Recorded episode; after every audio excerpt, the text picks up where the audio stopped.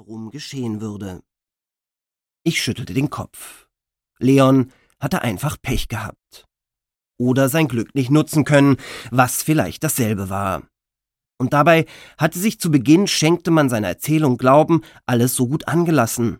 Schon mit Mitte 20 schloss er die berühmte Kunsthochschule in Warschau ab, ging wegen des Klimas und Lichts nach Sizilien, richtete sich in einem ehemaligen Lagergebäude am Hafen von Palermo ein Atelier ein und begann ein Künstlerleben wie aus einem Kitschfilm. Malen, Spaziergänge am Meer, Wein trinken, Mädchen.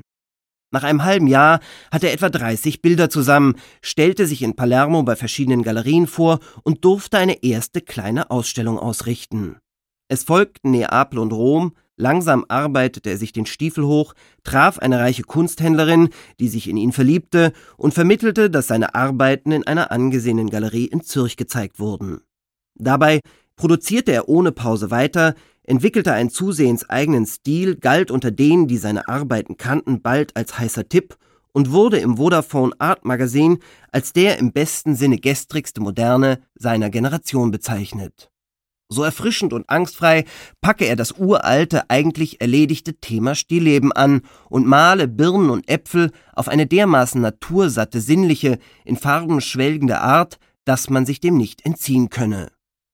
Von den Reaktionen befeuert, schickte Leon Fotos seiner Arbeiten an Galerien in Amsterdam, Berlin, Paris, London, ging zu Vernissagen, knüpfte Kontakte, betrank sich jeden Abend mit wichtigen oder unwichtigen Leuten des Kunstbetriebs und malte trotzdem noch jede Woche mindestens ein Bild. Ich schlief kaum mehr als zwei, drei Stunden am Tag und nahm alle Aufputschmittel, die ich kriegen konnte.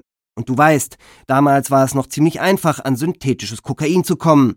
Die Arschlöcher haben ja sogar mal eine Weile überlegt, das Zeug zu legalisieren wohl weil sie ahnten, dass ein Volk auf die Dauer ohne Spaßmittelchen außer dem da, Leon machte eine wegwerfende Bewegung zur Boxbeutelflasche, nicht bei Laune zu halten ist.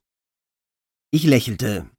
Leons Sicht der Dinge und seine Art, sich auszudrücken, amüsierten mich. Dabei speicherte ich automatisch, dass mein Nachbar Erfahrung mit Drogen hatte und die Regierung als Arschlöcher bezeichnete. Na jedenfalls habe ich mich fast umgebracht, hab mich wie ein Wahnsinniger in einen Suff nach dem anderen gestürzt und ein Bild nach dem anderen gemalt, und zwar immer schön die natursatten Birnen, weil dafür war ich ja gelobt worden, und um einen neuen Weg einzuschlagen, fehlte mir alles Ruhe, Zeit, Nüchternheit und vor allem der Glaube. Leon schaute mich einen Augenblick an, als wolle er sich entschuldigen, dann wandte er den Kopf ab und sah angewidert zu Boden. Ich betrachtete ihn voller Mitgefühl. Ich war ein kleiner Haufen